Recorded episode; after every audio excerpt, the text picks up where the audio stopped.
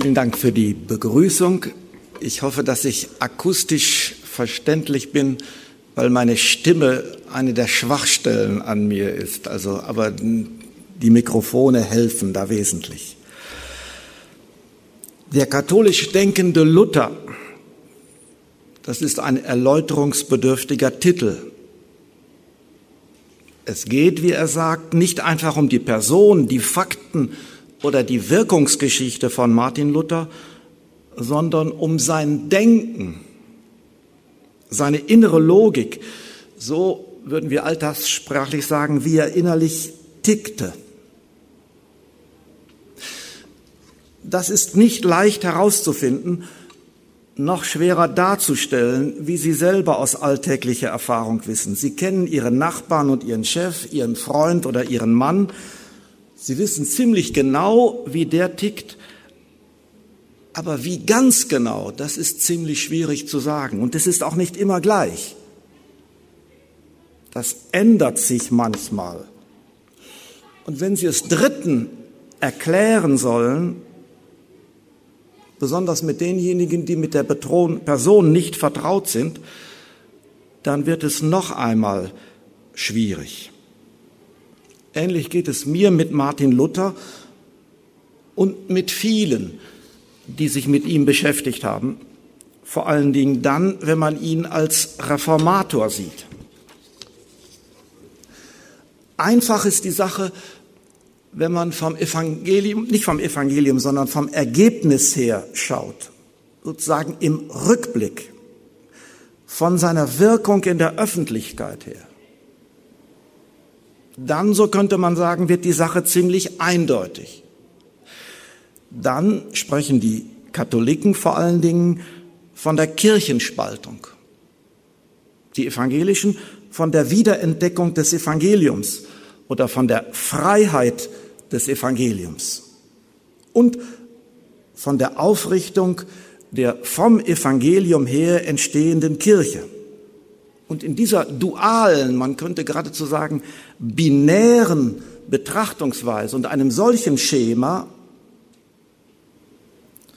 wird Luther eindeutig. Und wie sollte er dann katholisch gedacht haben? Und ganz sicher hat er nicht päpstlich, sondern antipäpstlich gedacht. Gibt es dann einen katholisch denkenden Luther?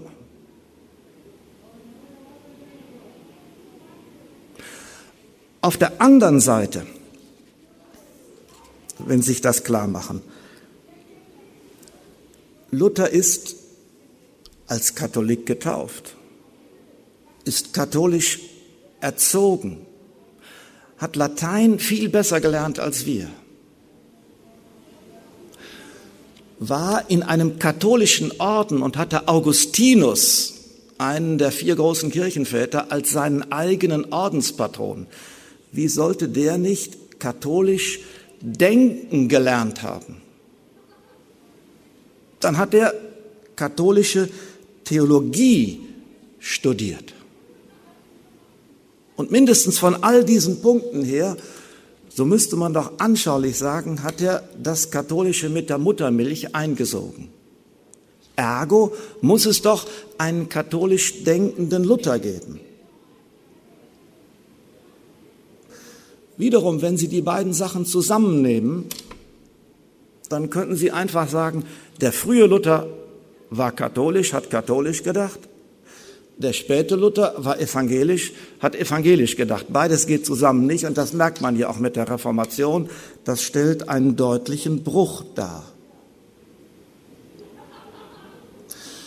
Solange man katholisch und evangelisch als strikte Gegensätze sieht, als etwas, was sich gegenseitig ausschließt, ist es schwer zu denken, dass Luther auch als Erwachsener, auch als er nicht mehr Mitglied seines Ordens war,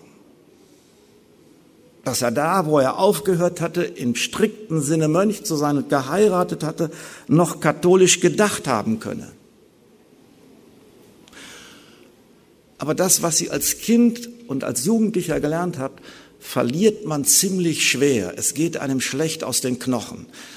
Einer von den Historikern hat das schön beschrieben. Der hat so gesagt, man kann aus einem Orden austreten, aber das Noviziat, das man da durchgemacht hat, bleibt einem erhalten. In gewisser Weise ist Luther Mönch geblieben. Er hat übrigens in dem Kloster in Wittenberg als Professor gewohnt.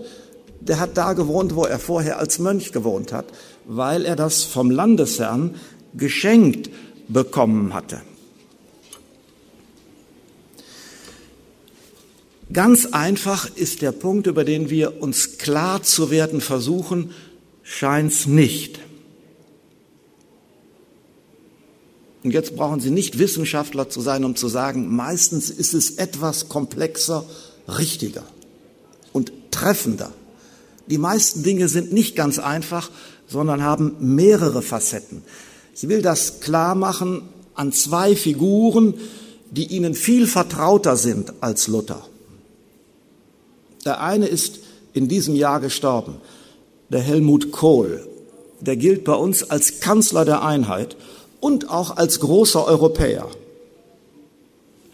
Aber er hatte auch ganz andere Seiten. Das ist bei seiner Beerdigung hinreichend deutlich geworden. Auch er war nicht einfach einlinig. Er war ein Mann sehr wohl mit Machtinstinkt. Er war ein Mann, der nachdem er seine Karriere zu Ende gebracht hatte, über die Parteispendenaffäre den Ehrenvorsitz der CDU und allen politischen Einfluss real verloren hatte. Frau Merkel, die er selber groß gemacht hat, hat sich gegen ihn gestellt und die beiden haben sich nicht mehr versöhnt. Verrückterweise bedankt sie sich ausdrücklich bei ihm persönlich für das, was Kohl für sie getan hat und sagt, ich könnte nicht Kanzlerin der Bundesrepublik sein ohne ihn. Wie kriegt man solche Spannungen und Widersprüche unter ein Dach oder unter einen Gedanken? Vielleicht ahnen Sie, dass es deswegen auch nicht nur einen evangelisch oder protestantisch, auch einen katholisch denkenden Luther geben kann. Denken Sie an einen Sohn der Stadt Köln, vielleicht ist er manchen von Ihnen noch etwas näher. Konrad Adenauer ist Ihnen auch als Kanzler der Bundesrepublik und derjenige, der Sie grundlegend geprägt hat, vertraut. Natürlich auch hier im, am Ort als Oberbürgermeister und da gehen sicher noch ganz andere Anekdoten. Er ist derjenige, der grundlegend eingestielt hat und die Fundamente gelegt hat für die Freundschaft mit Frankreich. Aber nie ohne die Partnerschaft mit Amerika aufs Spiel zu setzen. Das war nicht im Sinne von de Gaulle. Der hat innere Spannungen in der Politik sehr wohl ausgehalten. Und das ist eine meiner ersten politischen Erinnerungen beim Mauerbau 61, einfach ohne viel zu sagen, seine Ohnmacht hinnehmen können. Das finden Sie selten. Er war durchaus umstritten, besonders bei der Einführung in die Bundeswehr. Vielleicht merken Sie, dass Personen nie ganz einlinig sind, ganz selten einseitig, dass wir sie aber um der Klarheit willen gerne etikettieren. Dann werden sie eindeutiger und wir kriegen klare Frontlinien hin. Die Dinge selber liegen nie so einfach. Wahrscheinlich muss man das Kölnern nicht erklären.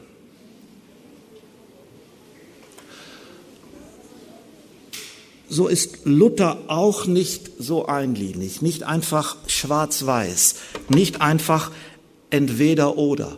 Dazu ist eine viel zu große und zu komplexe Persönlichkeit. Dazu sind auch die Schriften, und das ist ja so ein Stück, wenn Sie die gesammelten Werke begucken, viel zu sehr in verschiedene Situationen hineingeschrieben, in ganz konkrete Anlässe, in Fragestellungen, mit bestimmten Anliegen versehen. Dazu ist auch die Zeit, in der Luther geschrieben hat, von 1507 angefangen bis 1546, viel zu unterschiedlich, viel zu komplex, als dass das einlinig gedacht war. Wenn man vom katholisch denkenden Luther redet, und das wäre das, was, meine ich, zu behalten lohnt als Grundlage, dann geht es nicht darum, rauszufischen, wo hat er ein paar katholische Gedanken, wo gibt es noch so ein paar brauchbare Reste bei ihm, würden bestimmte Leute heute sagen, sondern eher herauszubekommen, wollte er katholisch denken? Und hat er das getan, so wie eben schon angedeutet, in bestimmten Grundstrukturen und in konkreten Zusammenhängen? Und das was da katholisch ist, neu zu denken versuchen, neu zu formulieren zu versuchen. Dass das strittig sein kann, ist Ihnen plausibel an einem einfachen Faktum. Sie haben alle das Konzil nicht nur erlebt, auch nicht nur dessen Rezeption und Streit darum, sondern dass es auf dem Konzil durchaus heftige Debatten gegeben hat dass die Leute, die doch alle als Bischöfe da saßen und als studierte Theologen und berufen waren, weil sie katholische Theologen waren, an dieser Stelle nicht einer Meinung waren. Ganz so eindeutig kann es nicht gewesen sein. Und der klassische Vorwurf an das Konzil lautet ja immer, ihr habt was Neues eingeführt, da gibt's einen Bruch, ihr seid nicht mehr katholisch. Wenn die ganze katholische Kirche mit all ihren Bischöfen etwas beschließt, ist das schwer nachzuweisen, dass das nicht katholisch sei. Merken Sie nur, welche Spannung da drin steckt. Und jetzt, um das für Luther konkreter zu machen und dann auch eben für uns und unsere Gegenwart, das, was alle Leute wissen, Luther ist weltbekannt geworden, also in Deutschland sowieso, aber dann übers Reich, über den Ablassstreit, seine berühmten Ablassthesen. Deswegen feiern wir ja auch jetzt 500 Jahre Reformation am 31. Oktober. Er hat angestoßen von den Fragen und den Problemen, die der Ablass stellte. Und ganz konkret aus seiner Erfahrung als Beichtvater heraus, aus dem Beichtstuhl heraus, das müssten Sie sich klar machen, versucht von seinem Theologiestudium her, von der Schrift her, nicht zu vergessen von Augustinus, seinem Ordensvater her, also im Kern vom Wort Gottes und dessen Sinn her, von der Schrift her, diese Fragen der Vergebung und dem Endeffekt der Erlösung neu zu denken, neu zu formulieren und ganz ausdrücklich, das hat er nicht nur behauptet, sondern auch getan, das gemäß der Schrift, schriftgemäß zu artikulieren. Und noch an deinem Lebensende sagt er ausdrücklich, diese Erleuchtung ist mir gekommen bei der Lektüre des Römerbriefes. Und das war, als wenn die Türen des Paradieses aufgegangen wären. Das ist eine etwas vereinfachende Zusammenfassung. Ich würde das Luther in gewisser Weise nachsehen. Auch Johannes der 23. hat, ich meine, zu Recht behauptet, die Einberufung des Konzils habe ihm der Heilige Geist eingegeben. Wenn Sie die Historiker fragen, sagen die, nee, das kann man nachweisen, dass das anders war. Das ergibt sich aus den Aktenstücken und der Terminabfolge. Manchmal haben Sie gute Ideen, es werden Ihnen Ideen und Vorstellungen, die in Ihnen schlummern, klar und Sie haben das Aha-Erlebnis, sagen, das ist es. Und natürlich war das nicht der Heilige Geist, aber der war längst am Werk. Und in diesem Sinne wird das für Luther klar, das ist der Anstoß, den ich weitergeben muss, dass der Gerechte lebt aus Glauben. Und mit diesem Anstoß wird Luther im doppelten Sinne anstößig. Er erricht den Skandal, den Anstoß, aber er gibt auch den Anstoß, das Wort Gottes, die Heilige Schrift, die Wirklichkeit der Kirche neu zu entdecken und zu leben. Es hat lange gedauert, bis ins 20. Jahrhundert, also die Exegeten waren etwas eher dabei und wenn ich in die Dogmatikgeschichte gucke, noch viel früher, dass wir diesen Anstoß, die Wirklichkeit unseres Glaubens und der Kirche von der Schrift her zu denken, vom Wort Gottes neu aufgenommen haben. Und dass die Bibel, die Schrift uns heute zusammenführt, das Wort Gottes vereint. Und das ist wahrscheinlich das größte Einigungspotenzial überhaupt in der Ökumene hat.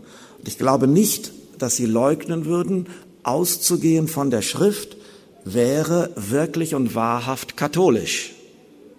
Und sie würden auch nicht bestreiten, dass das evangelisch ist.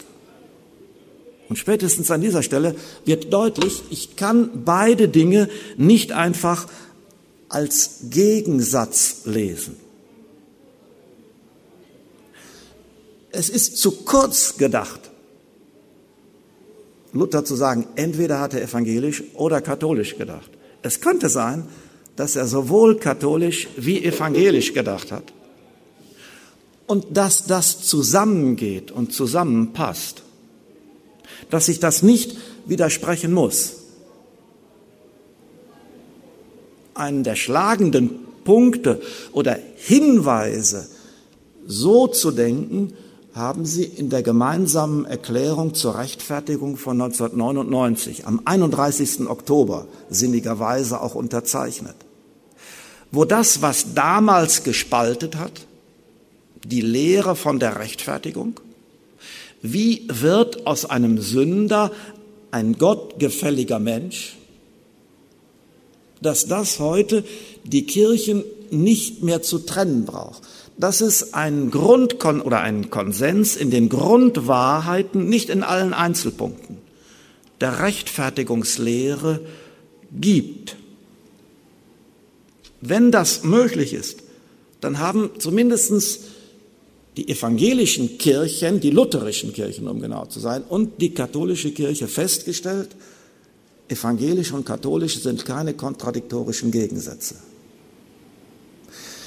Man hat das, diese Erklärung, weil ihr der Vorwurf gemacht wurde, die ist aber biblisch nicht hinreichend fundiert, tatsächlich sozusagen nochmal nachgelegt und gesagt, stimmt dieser Vorwurf? Und dann haben katholische, lutherische, reformierte Exegeten herausgefunden, das ist nicht der Fall. Das, was hier steht, ist biblisch erhärtet. Ich will Ihnen diesen Grundpunkt des Denkens von der Schrift her, der katholisch und evangelisch einen und zusammenführen kann, noch an einer zweiten Stelle ganz deutlich machen. Das Vatikanum II hat das Theologiestudium, weil das wichtig ist für die Ausbildung des Nachwuchses und die Zukunft der Kirche, in seinem Sinne reformiert und hat die Grundsätze für die Neuordnung angegeben. Da heißt es, die Heilige Schrift ist die Seele der ganzen Theologie. Ich zitiere wörtlich, die theologischen Fächer sollen im Licht des Glaubens unter Führung des kirchlichen Lehramtes so gelehrt werden, dass die jungen Theologen die katholische Lehre sorgfältig aus der Offenbarung schöpfen tief in sie eindringen, sie für ihr geistliches Leben fruchtbar machen und sie in ihrem künftigen priesterlichen Dienst verkünden, darlegen und verteidigen können. Mit besonderer Sorgfalt sollen sie im Studium der Heiligen Schrift, die die Seele der ganzen Theologie sein muss steht da, nicht nur ist. Sein muss, das ist normativ, was da steht. Gefördert werden in Optatam Totius 16. Mit Verweis auf Leo den 13. und eine Enzyklika von 1893. Also keine ökumenische Erfindung, keine Erfindung des Konzils, nicht mal eine Erfindung des Papstes oder interessierter Kreise. Das Ganze ist viel älter. Thomas von Aquin, der hier in Köln studiert hat, vier Jahre lang, vorher in Paris war, sozusagen an den vornehmsten Ausbildungsorten katholischer Theologie, bekam als Novize der Dominikaner eigentlich, das war damals etwas teuer, deswegen wahrscheinlich nicht real, aber eine Bibel in die Hand gedrückt und die Historia Scholastica, das heißt eigentlich die Heilsgeschichte und musste nachher die Sentenzen kommentieren. Lehrer der Theologie wurde man auf folgendem Weg. Erstens musste man sie mal selber studiert haben.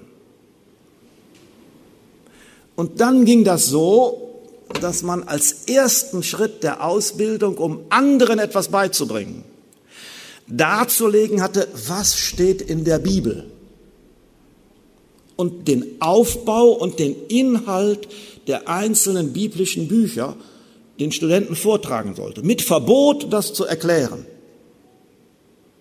Also wirklich nur die Sache der Bibel, sonst nichts. Das war der grundlegende erste Schritt. Wenn man das erfolgreich gemacht hatte, wenn man sozusagen die Bibel nicht nur intus hatte, sondern sogar anderen erklären konnte und anderen darlegen konnte, dann kam der zweite Schritt, dass man die Sammlung der Vätersprüche zu Fragen der Theologie, die vier Bücher des Petrus Lombardus kommentieren musste. Das heißt sozusagen systematisch darlegen, was ist denn jetzt Inhalt des Glaubens. Diese Texte waren orientiert an der Schrift und an den Aussprüchen der Väter. Wenn man das erfolgreich geschafft hatte und deswegen in Zusammenhang der Theologie denken gelernt hatte, sagen Sie es mal einfach so, dann kam eine Disputation, wo man es sozusagen mit dem versammelten Kollegium aufnahm. Und wenn man die bestand, wurde man Magister oder Professor der Theologie. Und was hatte das zur Folge? Jetzt durfte man die Schrift erklären und auch Kommentare dazu abgeben. Und durfte selber sagen, hier ist ein Problem in der Schrift. Diesen Satz muss ich länger erklären.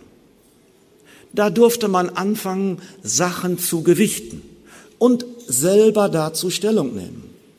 Die Antrittsvorlesung von Thomas von Aquin ist formal gesehen ein Kommentar zu einem Text aus dem Buch der Weisheit.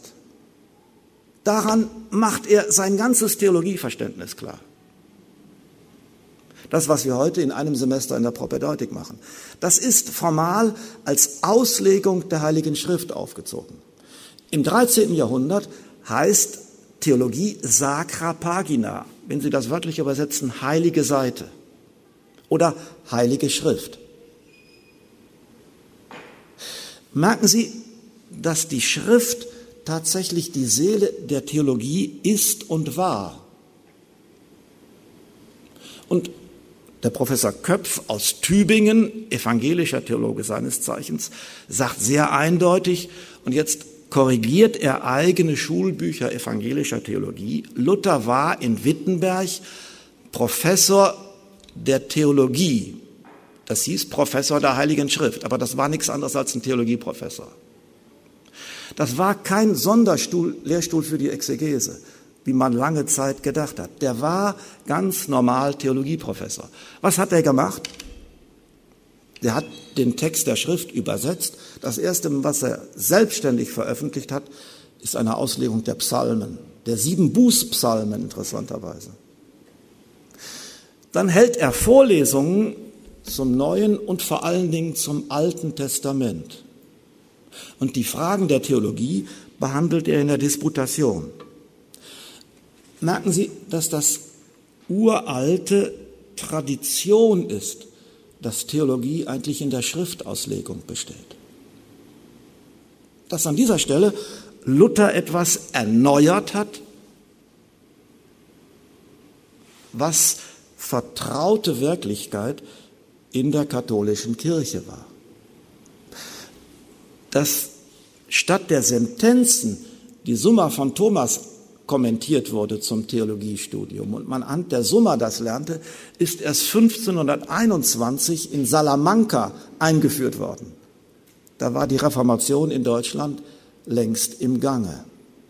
Bis dahin haben die Sant und Sonders den eben gehörten Studiengang gehabt.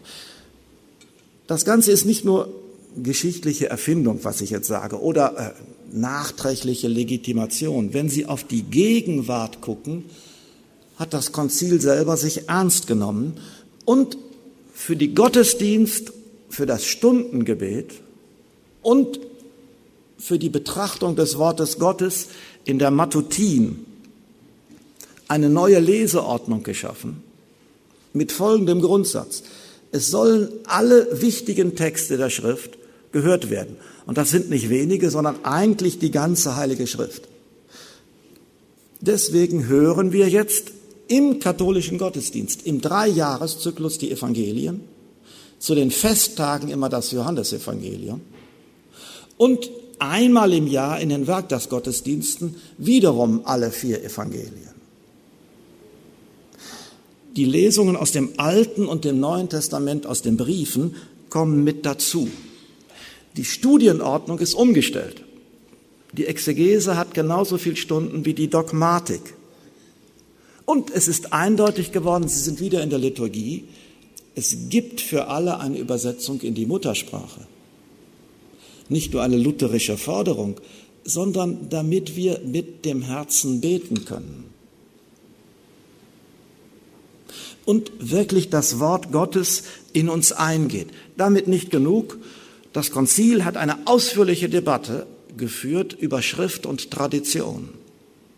Und dabei herausgekommen ist dann die Offenbarungskonstitution Dei Verbum. Das ist der erste Text der Kirche als Lehramt über die Offenbarung. Und aus der Offenbarung ist die Lehre zu schöpfen.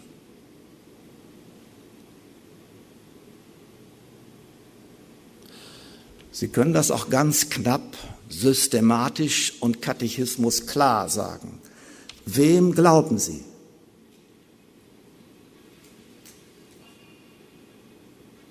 Meinetwegen der Kirche, aber der Kirche, weil sie das Wort Gottes verkündet. Und wo finde ich das? In der Schrift. Und ich glaube, wegen der Autorität des lebendigen Gottes, so das Vatikanum I wörtlich. Wo finde ich sie? Im Wort Gottes. Vielleicht ahnen Sie, dass man mindestens von daher von einem katholisch denkenden Luther mit Recht reden kann. Was kann das denn noch heißen? Spätestens 2017, aber auch in den Jahren vorher ist ein Ausdruck mehr oder weniger Gemeingut geworden, dass Luther keine neue Kirche gründen wollte, sondern dass er die Kirche anders, dass er die Kirche reformieren wollte, dass er von sich aus keine Spaltung wollte, keine zweite, keine andere Kirche. In diesem Sinne ist Luther Reformkatholik.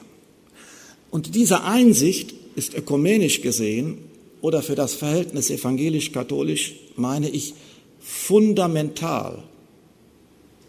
Das heißt, im Sinne Luthers kann man nicht von zwei Kirchen her denken. Man kann von unterschiedenen, reformierten, sich unterscheidenden Kirchen denken, aber das sind nicht einfach zwei. Luther konnte die Kirche nicht als zwei denken. Er hat um der Wahrheit des Evangeliums willen eine Spaltung, den Widerspruch, die Trennung, den Ungehorsam, wie Sie das immer ausdrücken wollen, in Kauf genommen Aber ihm selber ist nie in den Sinn gekommen, dass er damit eine andere Kirche gründet. Und er hat sehr klar gesagt, also Lutheraner sollte man uns nicht nennen, Christen gerne. Also ihr könnt nicht nach mir eine Kirche benennen. Das geht eigentlich überhaupt nicht. Von da aus ist, wenn Sie das so ausdrücken wollen, Luther Reformkatholik. Und wenn ich mit ihm denke, denke ich klar, dass es eine Kirche nur geben kann. Und er sagt das auch, oder die Confessio Augustana, das evangelisch-lutherische Grundbekenntnis, sagt das ausdrücklich, dass immer eine Kirche sein und bleiben muss und dass die auch nicht untergeht. Das Problem, was Luther hat, ist, wo erkenne ich sie? Wo kriege ich sie zu fassen? Und da ist er nicht so sicher, ob das immer bei den Kardinalsröcken klappt. Aber er bezweifelt nicht, dass es immer eine Kirche gibt und auch eine Kirche gibt. Ich halte das für einen ziemlich katholischen Gedanken, um das mit heutiger Sprache eigentlich so zu sagen. Von da aus können wir uns eigentlich gar nicht gegenseitig anerkennen. Wir können gegenseitig in den getrennten Kirchenkörpern unser Kirche sein entdecken und aufdecken. Dann geht es um die eine, auch sichtbar zu machende Einheit der Kirche. Das ist eine Wirklichkeit, jetzt sage ich das einmal so, die für Katholiken seit über 50 Jahren viel leichter anzunehmen und zu denken ist, als wir uns meistens klar machen. Und auch das hat im Endeffekt entscheidend mit dem Vatikanum II zu tun, mit dem Konzil. Wozu ist das einberufen worden? Johannes der 23. wollte gerne, dass die Kirche verständlich für die eigene Gegenwart das Evangelium verkündet. Um der verständlichen Verkündigung des Evangeliums willen hat er das Konzil einberufen, dass wir in der Sprache und im Verstehenshorizont unserer Zeitgenossen das klar machen. Sie könnten einfach sagen, dass die Botschaft der Kirche reformuliert wird. Dass sie, das war sein Stichwort, dem Aggiornamento überzogen, unterzogen wird, dass sie sozusagen up to date wird, dass sie in der Gegenwart verständlich wird und da zugänglich ausgedrückt wird. Und er hat etwas Interessantes gemacht. Er hat gleichzeitig mit der Ankündigung und Einberufung dieses Konzils angekündigt, dass der Kodex, das Kirchenrecht reformiert werden müsse. Das müsse dann gemäß den Einsichten dieses Konzils erneuert werden. Wenn Sie das mal sich klar machen, hat er eine Rundumerneuerung der Kirche vor sich. Nicht so ein bisschen, hier mal und dort. Es war kein Reparaturbetrieb, sondern eine Runderneuerung der katholischen Kirche. Und angefangen hat das dann im Konzil, weil das am weitesten vorbereitet war, mit der Liturgie. Dann haben Sie, wenn Sie gucken, die Liturgie, die Verkündigung und die Hierarchie, die alle drei reformiert werden. Und an dieser Stelle wird vom Konzil her klar, dass Reform eine katholische Wirklichkeit ist. Und zwar um der Verkündigung des Evangeliums willen.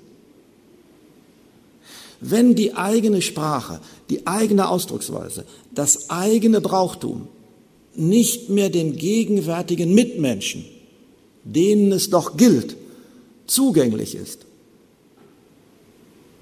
dann muss ich fragen, was ist da los? Wie kann ich es so sagen, so leben, dass es nicht nur werbend ist, sondern dass es verständlich und zugänglich wird? Dann werden, um es klar zu machen, Reformen um des Evangeliums willen fällig. Und das ist dann keine Schönheitsreparatur. Das geht an die Substanz. Deswegen muss man die Dogmen und die Wahrheit und alles, was dazugehört, nicht aufgeben.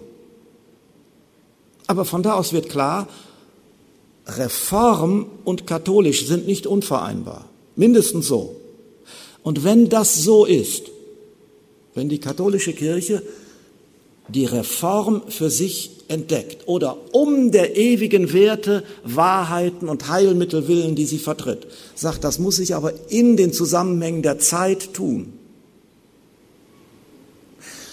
dann wird klar, dass sich wegen dieser Reform auch das Verhältnis zur Reformation verändern muss, denn die ist auch aus einer Reform hervorgegangen.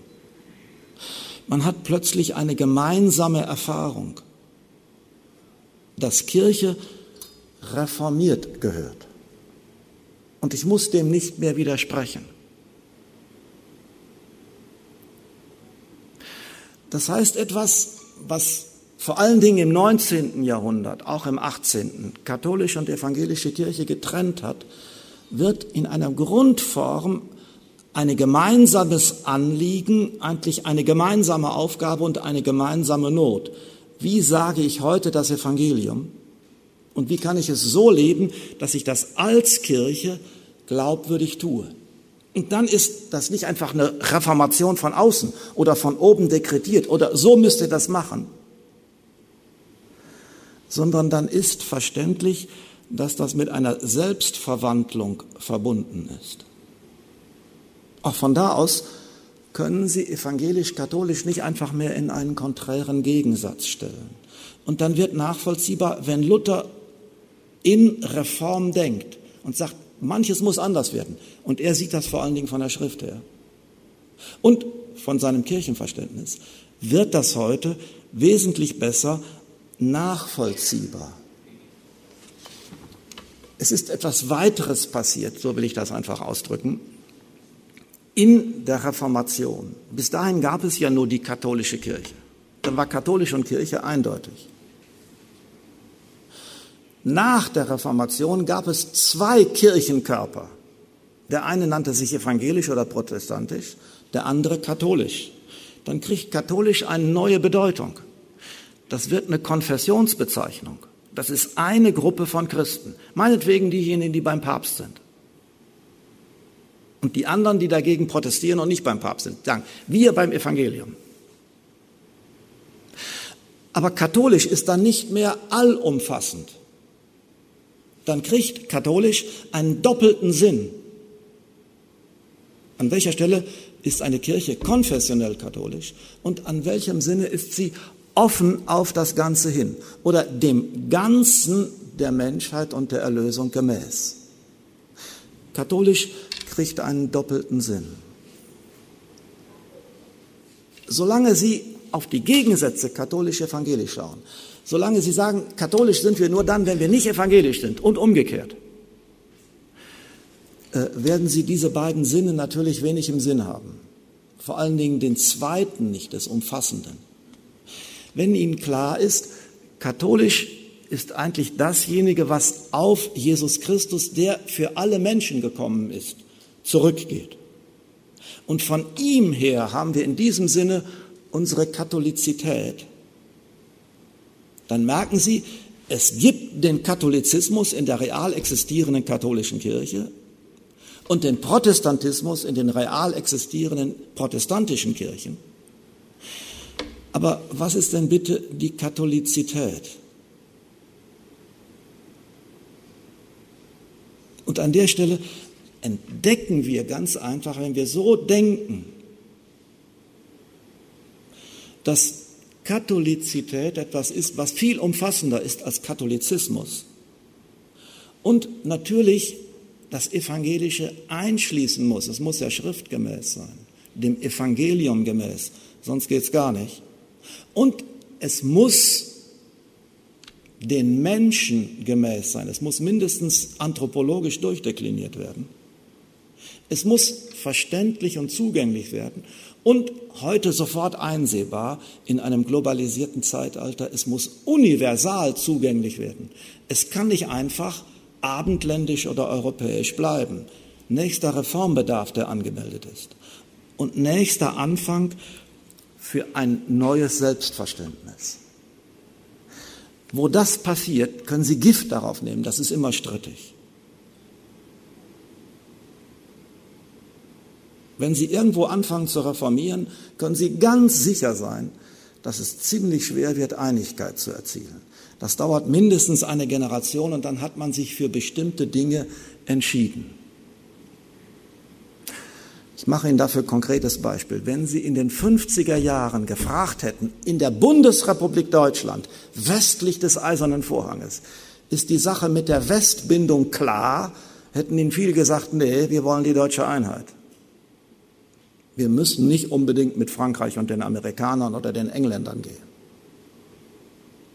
Jedenfalls war das die offizielle Position der SPD unter Schumacher. Also das weiß ich einfach noch aus dem Geschichtsunterricht. Als 30 Jahre später, 1989, 90, in den ganzen Verhandlungen anstand, wie ist das denn jetzt mit der Einheit Deutschlands, war allen Beteiligten, einschließlich der vier nicht-deutschen Beteiligten, klar, das geht gar nicht, indem die Westbindung aufgehoben wird. Das war völlig unstrittig. Das Problem war, wie kriegen wir das hin? Binnen einer Generation war eine Streitfrage in unserem Volk so klar in den Köpfen, dass die gar nicht mehr debattiert wurde.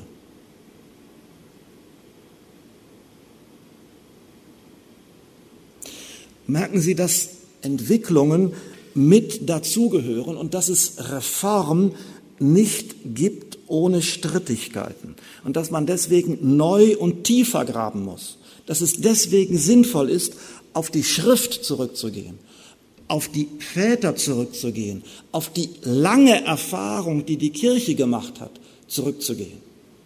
Und wenn ich einmal die Einsicht habe für Reform, kann ich nie mehr sagen, der andere ist ganz blöd. Dann kann ich auch nicht sagen, den kann ich nicht brauchen oder seine Ideen sind von vornherein weg. Dann muss ich die mit in Betracht ziehen. Reform kriege ich nie hin mit Exklusivität. Das klappt nicht. Das sind reine Herrschaftsverhältnisse. Dann kann ich auch Luther und lutherische Kirchen nicht mehr abservieren mit dem Motto, ihr denkt das aber anders als wir. Wir sind der Maßstab. Weil man gemerkt hat, unsere Maßstäbe selber verändern sich. Es könnte sein, dass Luther katholisch gedacht hat, etwas wissenschaftlich ausgedrückt, avant la lettre, bevor man den entsprechenden Buchstaben und klaren Gedanken gefasst hat. Und ich behaupte, das ist der Fall. Jetzt mache ich Ihnen das klassisch klar. Bei den evangelisch-lutherischen Bekenntnisschriften fangen die an, das ist deren Grundlage, mit den drei großen Glaubensbekenntnissen der alten Kirche, dem Niceno-Konstantinopolitanum, dem Apostolikum und dem sogenannten Athanasianum. Das ist eingeleitet, der letzte Text mit dem schönen Satz und zugleich furchtbaren Satz, wer gerettet werden will, muss glauben wie folgt. Und dann kommt das ganze Athanasianum hinterher. Das ist die Fides Catholica, steht dann da. Das steht in den lutherischen Bekenntnisschriften ganz vorne. Und dann kommt die Confessio Augustana. Luther hat nie Probleme gehabt, sondern umgekehrt positiv rezipiert die Gotteslehre und die Christologie der alten Kirche. Er sagt, in der hohen Lehre von Gott und in der Frage der Christologie gibt es keinen Streit zwischen uns. Das sagt er in den schmalkaldischen Artikeln. Das sind die schärfsten antikatholischen Artikel, die die Bekenntnisschriften überhaupt haben. Das heißt, in der Gottesfrage und in der Christologie, das ist das Fundament der Soteriologie, sind wir nicht uneinig denkt Luther, sagen Sie es ganz einfach, katholisch. Die Confessio Augustana 1530 überreicht, zehn Jahre nach den reformatorischen Hauptschriften in einer bestimmten Klassifizierung. Also da ist die Reformation wirkungsgeschichtlich mächtig geworden, 1520, und 13 Jahre nach den Ablassthesen wo die Sache politisch längst gelaufen ist und die Reformation, das, was man später so bezeichnet, eigentlich nicht mehr zurückzudrehen ist, gehen die lutherisch Gesinnten hin und sagen, wir weisen euch nach, dass wir katholisch sind. Und das machen wir schriftlich und dafür legen wir ein Bekenntnis vor. Diese Confessio, die wir in Augsburg auf dem Reichstag dem Kaiser und Reich vorlegen, um das klarzumachen. Das ist die Confessio Augustana. Die hat schriftlich festgehalten den Anspruch, das zeigt, dass wir katholisch sind. Und die ist in zwei Teilen geschrieben. Die ersten 21 Artikel zur Dogmatik und der vom 22. bis zum 28. die konkreten Punkte der Reform. Wenn Sie sich etwas in der katholischen Dogmatik auskennen, dann stellen Sie fest, dass Luther mit Augustinus die antidonatistischen Entscheidungen mitmacht. Das heißt, das Amt, das einmal sakramental verliehen ist, kann nicht rückgängig gemacht werden. Steht im vierten Artikel in der Fußnote mitzulesen, ausdrücklich. Er schimpft heftig auf die Kerle, daran merken Sie spätestens. Im berühmten siebten Artikel, der in diesen Tagen immer wieder zitiert wird, worauf und woraus entsteht die Kirche? Aus Wort und Sakrament. In diesem Sinne aus dem Glauben steht immer aus Wort und Sakrament. Das sind die beiden grundlegenden Wirklichkeiten. Darauf verpflichtet sich sozusagen die evangelische Kirche. Das Wort ist natürlich das Wort der Schrift und zwar nicht einfach als Text, sondern als Verheißung. Ich glaube nicht einfach dem Text, sondern weil der Text die Zusage und die Verheißung Gottes enthält. Ich glaube, diesem Text als dem Wort Gottes und den Sakramenten, die Gott selber eingesetzt hat. Und das müssen natürlich Sakramente zu unserem Heil sein. Deswegen Taufe und Abendmahl oder Eucharistie, die auf jeden Fall. Bei den kleinen Sakramenten hat Luther Schwierigkeiten aus verschiedenen Gründen. Einmal, weil er sie biblisch nicht alle begründet findet und zum Zweiten, weil die alle kein oder einige von denen kein materiales Zeichen haben und vor allen Dingen, weil die nicht die Rechtfertigungsgnade vermitteln, sondern die konkrete Gnade für bestimmte Wirklichkeiten. Das sind eigentlich die drei Hintergründe. Aber er bestreitet mitnichten, dass die Sakramente grundlegend sind für die Kirche. An dieser Stelle würde ich einfach sagen, denkt Luther katholisch. Und jetzt kommt die Nagelprobe dafür. Das hält er durch, gegen Zwingli. Und zwar in dem Konflikt, wo es um die Einheit der Reformatoren, Sie könnten auch brutal sagen, der Nicht-Katholiken geht.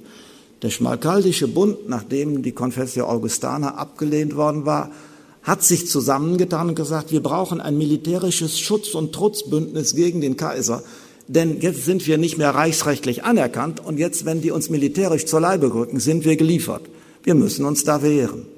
Und natürlich klar, wenn man zusammen ins Feld zieht, braucht man eine gemeinsame Meinung und Ideologie, sonst klappt das so schlecht. Ergo, was tun die Herrschaften? Sie rufen Zwingli und Luther mit ihren jeweiligen Kollegen zusammen, die oberdeutsche und die niederdeutsche Reformation, dass die zusammen Artikel machen, die die Einheit der reformatorischen, so müsste man eigentlich sagen, deutlich macht. Dazu treffen die sich in Marburg 1529.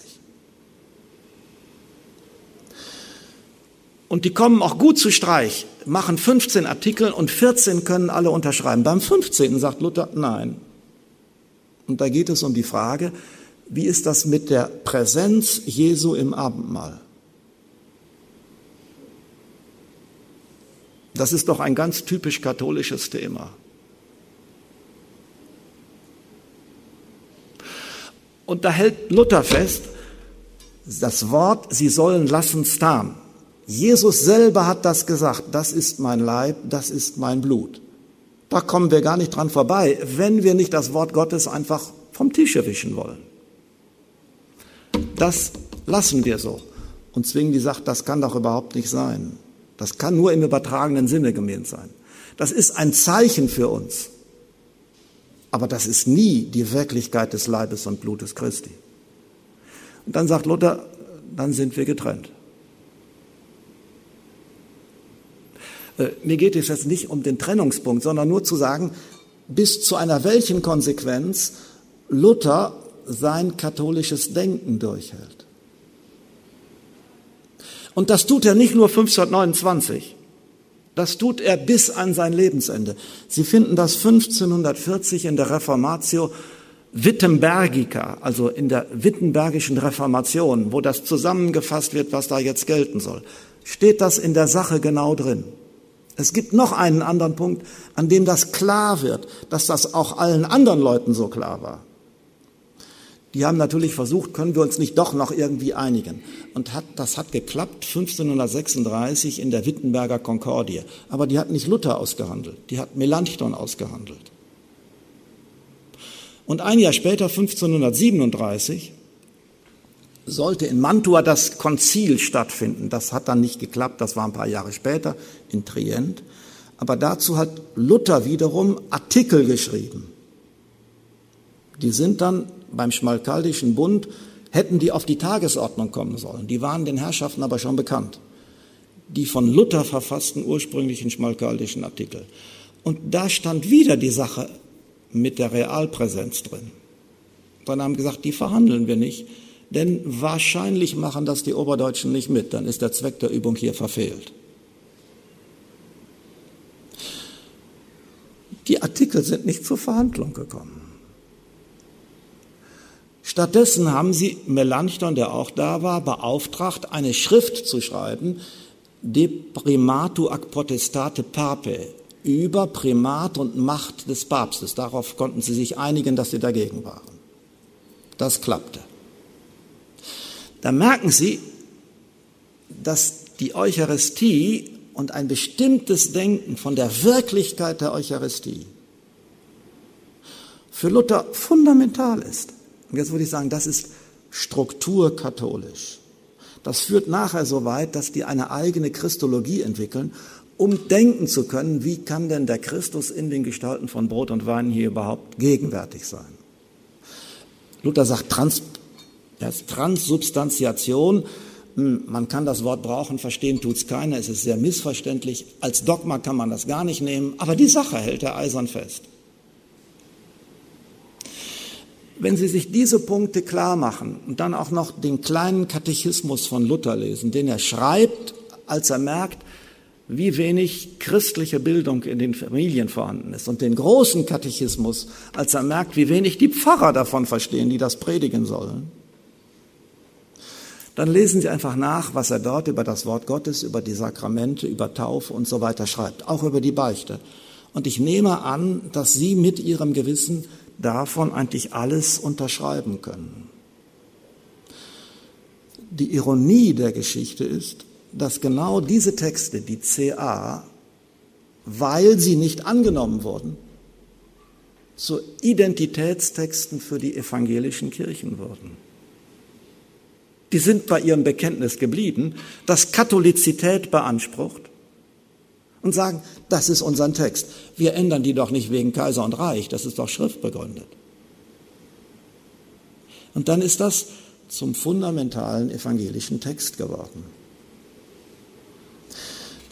Wenn Sie das einfach mit bedenken, dann wird das leichter. Zwei Hinweise, damit schließe ich. Es gibt mehrere Vorstellungen und Debatten darum, könnte Luther nicht so etwas sein wie ein gemeinsamer Lehrer im Glauben, im Sinne dieser Grundstrukturen. Oder könnte er nicht so etwas sein wie der Vater im Glauben? Das konnte der Kardinal Willebrands 1970 formulieren. Kardinal Lehmann hat ihm das nachgesprochen. Und es gibt einen Vorschlag, diesen Titel Dr. Communis, allgemeiner Lehrer, der gilt für die großen Theologen des Mittelalters. Ist das nicht etwas, wenn wir sagen, Luther ist unser gemeinsamer Lehrer, auch für Luther? wo wir ihn so bezeichnen und wo wir sagen, Luther denkt katholisch, heißt das nicht, alles, was er sagt, ist katholisch. Das ist nicht mal bei Thomas von Aquin so. Äh, das wissen Sie wahrscheinlich nicht, aber Pius IX. hat die Dominikaner vom Eid der thomasischen Theologie zu folgen entbunden 1854 bei der Definition der unbefleckten Empfängnis, weil die Dominikaner mit Thomas gegen die unbefleckte Empfängnis waren. Und Thomas ist 18, 1277 mit bestimmten Thesen, die er hatte, in Paris vom Bischof verurteilt worden. Das ist nachher unter den Tisch gefallen und den allerwenigsten überhaupt in Erinnerung. Letzter Kronzeuge, Augustinus ist absolut Kirchenvater, hat die Mentalität der Europäer geprägt. Der ist in seiner Gnadenlehre, vor allen Dingen in seiner Vorherbestimmungslehre, in der Prädestination, katholisch nie rezipiert worden. Die katholische Kirche hat nie gesagt, alles, was Augustinus sagt, ist ipso facto und deswegen richtig. Wenn ich das so verstehe mit einem katholisch denkenden Luther, dann kann ich sagen, konfessionalistisch hat er nie gedacht. Konfessionell katholisch ist er sicher auch nicht. Konfessorisch katholisch, wenn es darauf ankommt, sehr wohl. Und die Frage ist, hat er in den damaligen Möglichkeiten den Rahmen dessen, was katholisch denkbar war und auch de facto vertreten oder formuliert wurde, real gesprengt. Es gibt Hinweise, dass er das nicht getan hat. Und die praktische Erfahrung in der Ökumene meinerseits ist die, wenn wir uns nur mit Luther einigen müssten, das würde klappen. Aber da sind 500 Jahre Entwicklungsgeschichte dahinter, da gibt es noch ein paar andere Hindernisse. Vielleicht so viel einfach zum katholisch denkenden Luther. Danke sehr.